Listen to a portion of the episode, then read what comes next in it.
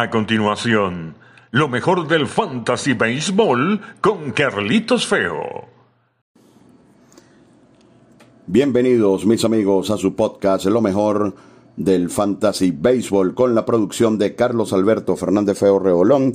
Le saluda Carlito Feo. Ya en el undécimo capítulo, undécima entrega de lo mejor del Fantasy Baseball en esta temporada 2021. Una semana que se caracterizó por ah, tener algunas lesiones importantes y esta que vamos a comenzar en el día de hoy es una semana donde no muchos equipos van a jugar eh, siete veces, o una semana donde hay algunos regresos importantes de la lista de lesionados. Comenzamos con lo que es nuestro esquema. Espero disfruten de otra entrega de lo mejor del Fantasy Baseball con Carlito Feo.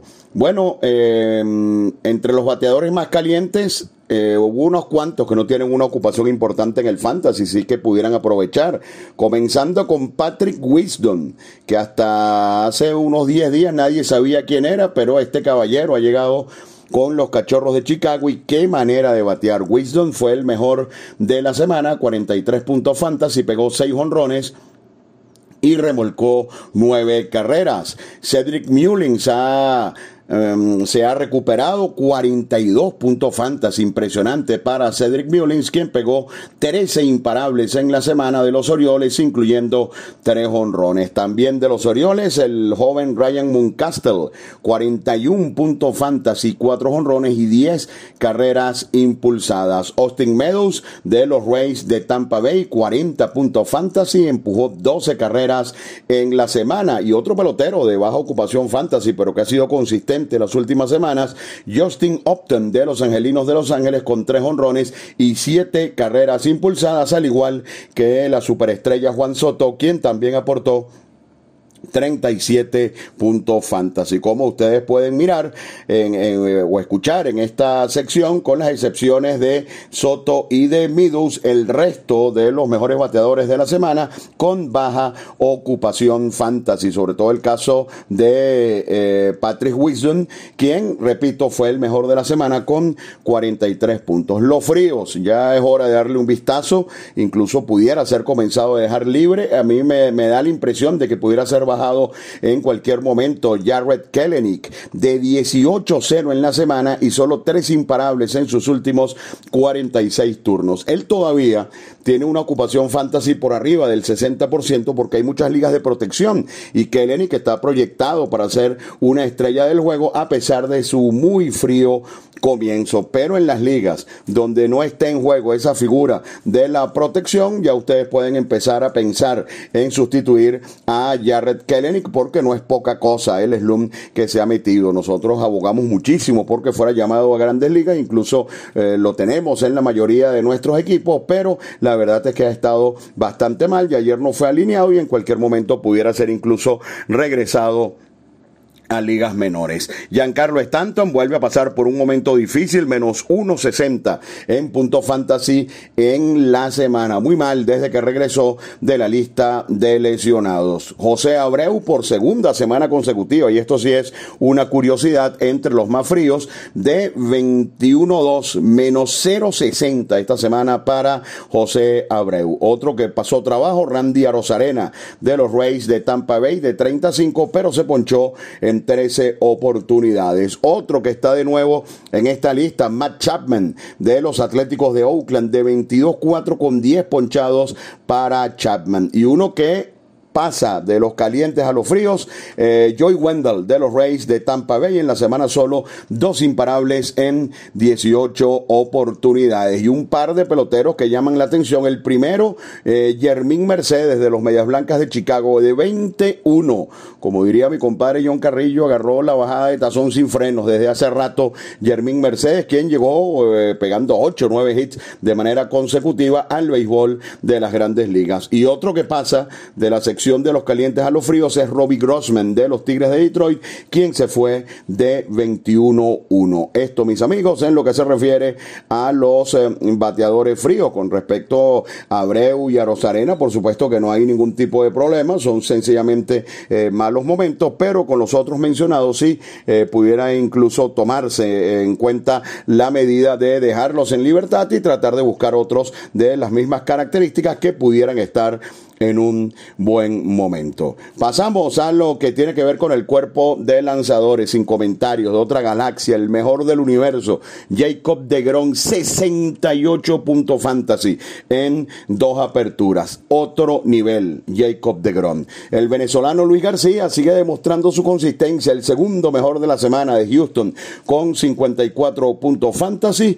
El tercero, Corbin Burns, el fenómeno de los cerveceros de Milwaukee, 53 puntos fantasy. Sean Manaya aportó 49 puntos con su blanqueo ante el equipo de los angelinos de Los Ángeles. Germán Márquez, este resalta enormemente esta semana porque los 47 puntos que logró fueron en Curfield y eso tiene un mérito enorme para el venezolano Germán Márquez, quien venía de algunas salidas negativas. Y Rich Hill, el mejor pitcher en la Liga Americana en el mes de mayo, sigue mostrando su consistencia con más de 40 años 43 puntos fantasy. Esto entre los mejores lanzadores de la semana. Entre los lanzadores fríos, yo no había visto un negativo como este, menos 33 para Carlos Martínez. En dos tercios de inning, los Dodgers hicieron un total de 10 carreras, así que menos 33 en solo dos tercios de actuación, algo realmente impresionante.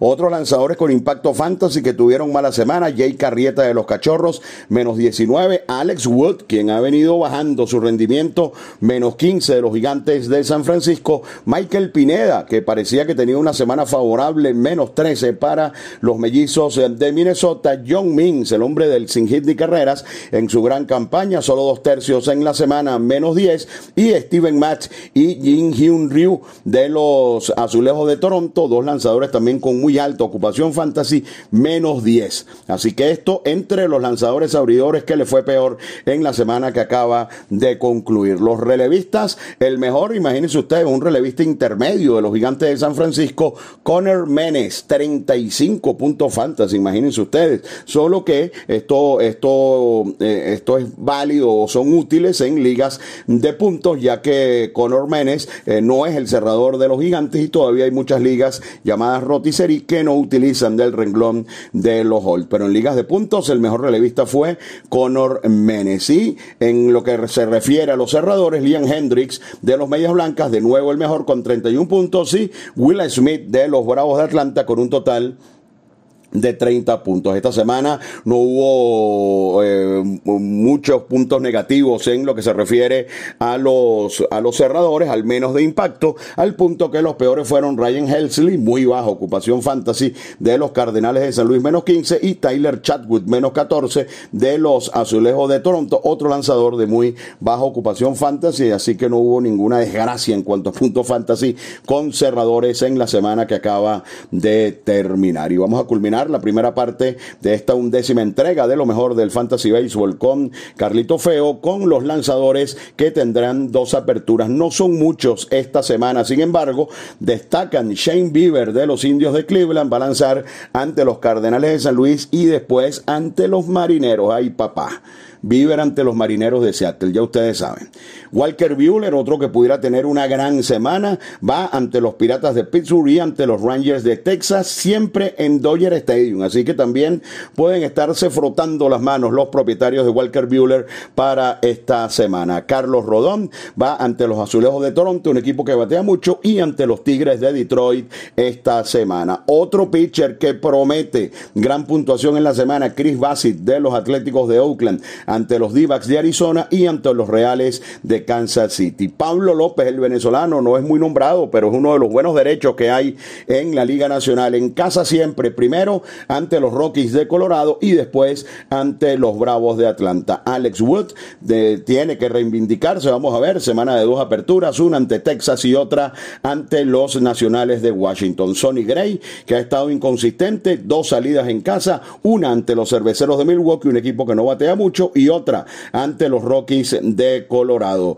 También está el venezolano Adveral Solay, con dos salidas muy complicadas, pero este pitcher anda bien, va a tener que lanzar ante San Diego y ante San Luis en la carretera. Semana complicada para Solay, sin embargo, vale la pena destacar el gran momento que está viviendo el venezolano. Dos salidas para Michael Pineda, viene tocado y además va ante los Yankees y ante los Astros. Mm, mm, esta semana no luce eh, muy favorecedora en el planteamiento de picheo para Michael Pineda. Y atentos con Jackson Coward, abridor hoy lunes del equipo de los Reales de Kansas City. Se trata de un prospecto tremendo de esa organización que además tiene unos números a nivel de triple A de otra galaxia. Va a lanzar ante los angelinos y ante los atléticos como visitante, además debutando en grandes ligas, pero pongo el ojito a Jackson Coward para lo que pueda hacer su carrera a partir de este momento en las grandes ligas. Con las dos aperturas hacemos una pausa. Están en sintonía de lo mejor del Fantasy Baseball con Carlito Feo. Estás escuchando lo mejor del Fantasy Baseball con Carlitos Feo. Continuamos, mis amigos, con su podcast Lo mejor del Fantasy Baseball con Carlito Feo. La producción de Carlos Alberto Fernández Feo Reolón. Habla para ustedes Carlito Feo. Y esa voz que escucharon, la de mi compañero de años en el circuito radiofónico de los navegantes del Magallanes, Víctor Córdoba. Hora más. Vamos con lo que tiene que ver con el calendario para los equipos. Esta semana solamente tres equipos van a tener siete juegos. Así que atentos con esto. Solo tres equipos van a tener siete juegos, que son Reales de Kansas City, Medias Rojas de Boston y Marlins de Miami. Así que solo Kansas, Boston y Miami siete veces van a jugar en la semana que comienza hoy. Otro, otros equipos con calendario favorable en el papel para producir. Los Angelinos de Los Ángeles van ante los Reales de Kansas City y ante los d de Arizona. Así que puede ser una buena semana para los toleteros de Los Angelinos. Por ahí está Justin Upton, libre en la mayoría de las ligas, ya lo saben. Y de dos equipos con eh, un calendario realmente complicado. Los Rangers de Texas, que si bien es un equipo que, que anda mal en la tabla de posiciones, tiene figuras importantes como Joey Gallo, como Adolis García. Texas solamente va a jugar cinco veces en la semana y tres son ante los Dodgers de Los Ángeles y su gran picheo. Así que puede ser una semana muy dura para los bateadores de Texas, al igual que para los bateadores de los Orioles de Baltimore, que si bien es cierto, colocaron a dos entre los mejores de la semana anterior los casos de Mullins y de Mooncastle, van a tener que enfrentar dos veces al complicado picheo de los Mets y tres veces al complicado picheo de Tampa Bay. Así que solo cinco juegos en la semana, además complicados para los eh, Rangers de Texas y para el equipo de los Orioles de Baltimore. Kansas, Boston, Miami juegan siete veces y los Angelinos del resto, el equipo que me parece tiene el calendario más favorable para tener una buena producción de puntos. Vamos con algunas recomendaciones, la mayoría ya los hemos nombrado en el podcast, por supuesto, Patrick Wilson, eh, hay que tratar de firmarlo, este caballero ha llegado quemando la liga, la liga nacional y solamente ha sido tomado en un 40% de eh, los equipos, solo en un 40% de las ligas, así que todavía mucha gente no se ha dado cuenta, hasta que escuchen este podcast, por supuesto, de que Patrick Wilson está rindiendo una enormidad. Ryan Mooncastle también de los Orioles solo tiene 57% de ocupación, es decir, está libre en casi el 40% de las ligas. Esta semana no es favorable, pero si tiene espacio puede tratar de tomar a Ryan Mooncastle. Justin Upton eh, es una de las firmas más lógicas, pienso yo, para esta semana por el calendario de los angelinos, por lo que ha hecho en los últimos 20 días y porque solamente tiene una ocupación de un 25%, lo cual me llamó muchísimo la atención. Si tiene problemas con la segunda almohadilla, yo Jonathan Scott parece recuperado de los Tigres de Detroit, una ocupación de solo 46%. Scott ha pegado seis honrones en las últimas eh, dos semanas y por supuesto es una recomendación importante para el equipo de, para su equipo de fantasía, pertenece a los Tigres de Detroit. También de los Tigres de Detroit está el caso de Tariq Skubal, un caso muy similar al de Casey Mays. Son los dos principales prospectos del picheo de esta organización. Ambos tardaron un poquito en recuperarse, pero Skubal anda fenómeno. Viene de ponchar incluso a 11 ante los Medias Blancas de Chicago y estamos hablando de un pitcher que en el sistema Yahoo solo tiene una ocupación de 27%. Eh, Eric Haas, catcher del equipo de los Tigres de Detroit, pegó cinco honrones en la semana y empujó un total de siete carreras. Así que atentos también con Eric Haas, este catcher del equipo de los Tigres de Detroit, que además ha estado en el line-up en ocho de los últimos diez juegos del equipo de los Tigres y cuando es colocado batea en el segundo tercio del line-up entre el quinto y el sexto lugar y es una buena opción para la receptoría. Por supuesto, ya les hablé eh, de Coward, el lanzador de, Jackson Coward, el lanzador de los Reales de Kansas City. Eh, pónganle un ojo al menos y si lo puede firmar y estudiarlo esta semana, hágalo porque los números que trae ligas menores son realmente excepcionales. Logan Gilbert también, un par de salidas muy malas con el equipo de los marineros de Seattle. Llegó simultáneamente a Jared Kellenick. Ya las últimas semanas y los últimos juegos de, de Gilbert han sido muy buenos y solo tiene ocupación de 24% en Fantasy Yahoo. Ryan Yarbrough del equipo de los Rays de Tampa Bay viene a lanzar un juego completo. Me llama la atención que Yarbrough solamente tenga una ocupación de 38% en Fantasy Yahoo. Es un lanzador a tomar en consideración Ryan eh, Yarbrough. Austin Gomber lo recomendamos hace un par de semanas. El hombre no nos dejó mal. Y esta semana tuvo eh, un, juego realmente muy bueno lanzando en Curfield en Denver. Austin Gomber va a lanzar esta semana en Miami y es recomendable. Solo tomado un 21% de las ligas. Y Tony Gonsolin, un lanzador siempre muy bien conceptuado dentro de la organización de los Dodgers, esta semana comienza su actividad en grandes ligas y debe estar lanzando un juego ante los Piratas de Pittsburgh. Así que son algunas de las recomendaciones que tenemos eh, para ustedes esta semana en cuanto al béisbol de la fantasía. Vamos con la larga lista de peloteros importantes lesionados. Afortunadamente hay unos cuantos regresos esta semana. Fuera de acción, Madison Bungarner, al menos esta semana no cuenta. Zach Gallen, un pitcher importante todavía, al menos tres semanas. Por allí, para el 29 de junio, pudiera estar regresando eh, Zach Gallen prácticamente para fin de mes. El zurdo John Mings, eh, el hombre del no hit no run, se lastimó esta semana y lo más pronto que pudiera regresar es el 22 de junio. Atentos hoy al momento de hacer sus alineaciones para la semana, porque JD Martínez, un pelotero clave en el béisbol fantasy, tiene una lesión en una muñeca. No jugó el sábado, no jugó el domingo y está día a día. Afortunadamente para sus propietarios, hoy juega el equipo de Boston y se pudiera tener alguna noticia importante con respecto a JD Martínez, pero estén muy atentos con el caso de JD Martínez para la tarde antes de que comience ese juego que será a las 5 a la hora de elaborar sus alineaciones. Chris Sale, si usted tiene un puesto por allí de, de de IL, hágase el loco y firme a Chris Sale porque ya en un mes aproximadamente debería estar de regreso con los Medias Rojas de Boston. Javier Baez y Tyler Naquin, mismo caso de J.E. Martínez. Baez se lastimó un dedo ayer, esta noche juegan los cachorros, estén pendientes con el caso de Baez,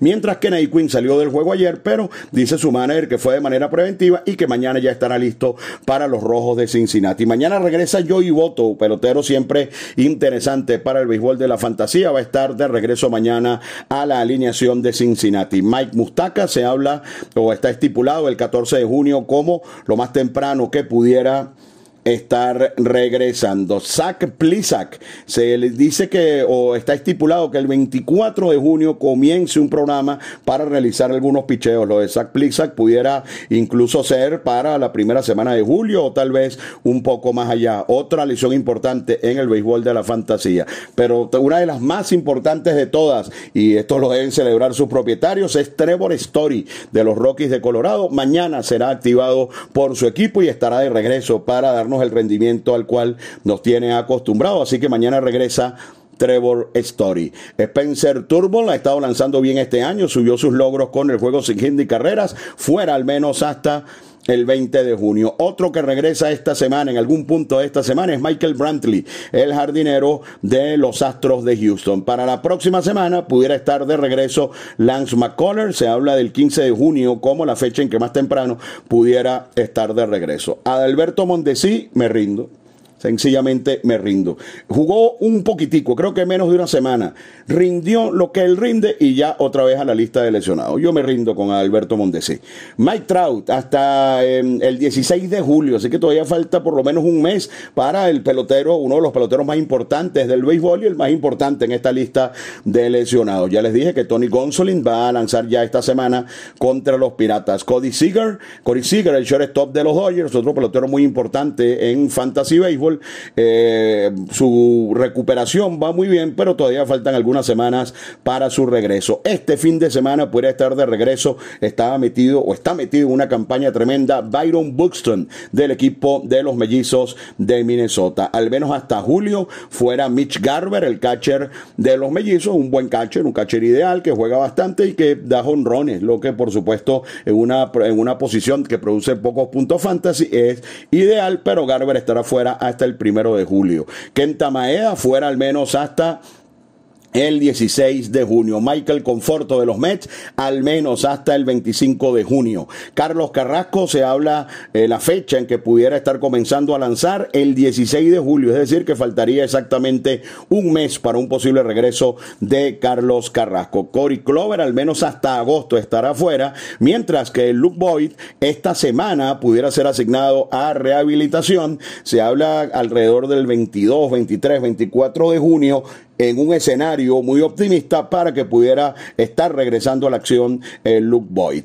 Aaron Hicks está fuera por el resto de la campaña. Luis Severino ha sido autorizado por los Yankees a lanzar ya a nivel de ligas menores en su rehabilitación. Falta más o menos un mes también para que Severino pueda regresar. Ramón Laureano no cuenta esta semana, el jardinero de los Atléticos de Oakland, eh, pendientes para el fin de semana de Didi Gregorius del equipo de los eh, Phillies de Filadelfia. Trent Grisham, otro buen pelotero fantasy, esta semana debe estar regresando a los padres de San Diego. El más caliente de la semana anterior se lastimó Evan Longoria, fuera al menos por bastante tiempo, mínimo un mes para Longoria, hasta el 16 de julio. También para el fin de semana pudiera estar de regreso Mike Jastrensky, otro que se ha convertido en los últimos dos años en un buen pelotero integral de fantasy. Kyle Lewis, el novato del año, fuera al menos hasta agosto. Baja sensible para el equipo de los marineros de Seattle. Yusei eh, Kikuchi recibió una línea en su última salida ante los angelinos en una rodilla. Vamos a ver si puede lanzar esta semana. Ha sido consistente este año eh, Yusei Kikuchi. Otra baja muy lamentable y de impacto tremendo en el Fantasy Baseball esta semana, Jack Flaherty estará fuera al menos un mes, hasta el 16 de julio al menos estará fuera eh, Jack Flaherty. George Springer, me rindo, mismo caso de, de Alberto Mondesi, ha estado todo el año en rehabilitación, cuando intentó regresar se volvió a lastimar, no hay fecha exacta para que pueda regresar eh, George Springer, mientras que Stephen Strasburg no lanzará esta semana, pero su, su lesión es en el cuello y se habla de que estará el mínimo en la lista de lesionados, incluso yo no descartaría que este fin de semana pudiera estar apareciendo de regreso Stephen Strasburg. Eh, las lesiones y sus impactos en su podcast, lo mejor del Fantasy Baseball con Carlito Feo. Y cerramos con el sistema CBS en cuanto a los peloteros más firmados y más dejados en libertad en los últimos días. El más firmado, lo recomendamos a ustedes. Jonathan Scott pasó de un 39 a un 58% de ocupación. Está bateando demasiado Jonathan Scott. Patrick Wilson ya comenzaron a descubrirlo. Esta semana subió de 1 a 40% de ocupación Patrick Wilson y sigue para arriba. Jackson Coward ya tenía antes de empezar la semana 29%. Con el anuncio de su, de su apertura de hoy subió a 40%. Martín Pérez, dos salidas esta semana, subió de 26 a 51%, mientras que Tarek Escubal, también recomendado por nosotros, subió de 23 a 60%. Son los más firmados en el sistema CBS, que tiene también aquí a los más dejados en libertad.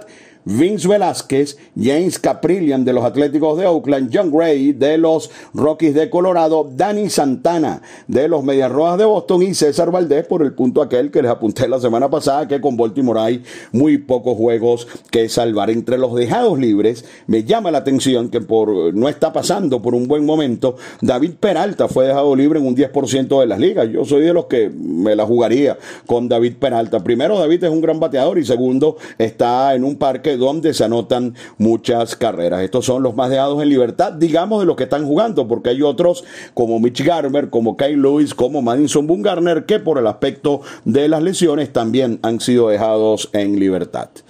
Es todo, mis amigos, en esta undécima entrega de lo mejor del Fantasy Baseball con Carlito Feo. Espero que nuestra información, nuestro punto de vista pueda ayudarlos en lo que es la conformación de sus equipos de fantasía para esta semana beisbolera que comienza hoy lunes con tan solo tres encuentros. La producción de Carlos Alberto Fernández Feo Rebolón habló para ustedes un servidor Carlito Feo. Lo mejor del Fantasy Baseball regresará el próximo día lunes. Muchas gracias.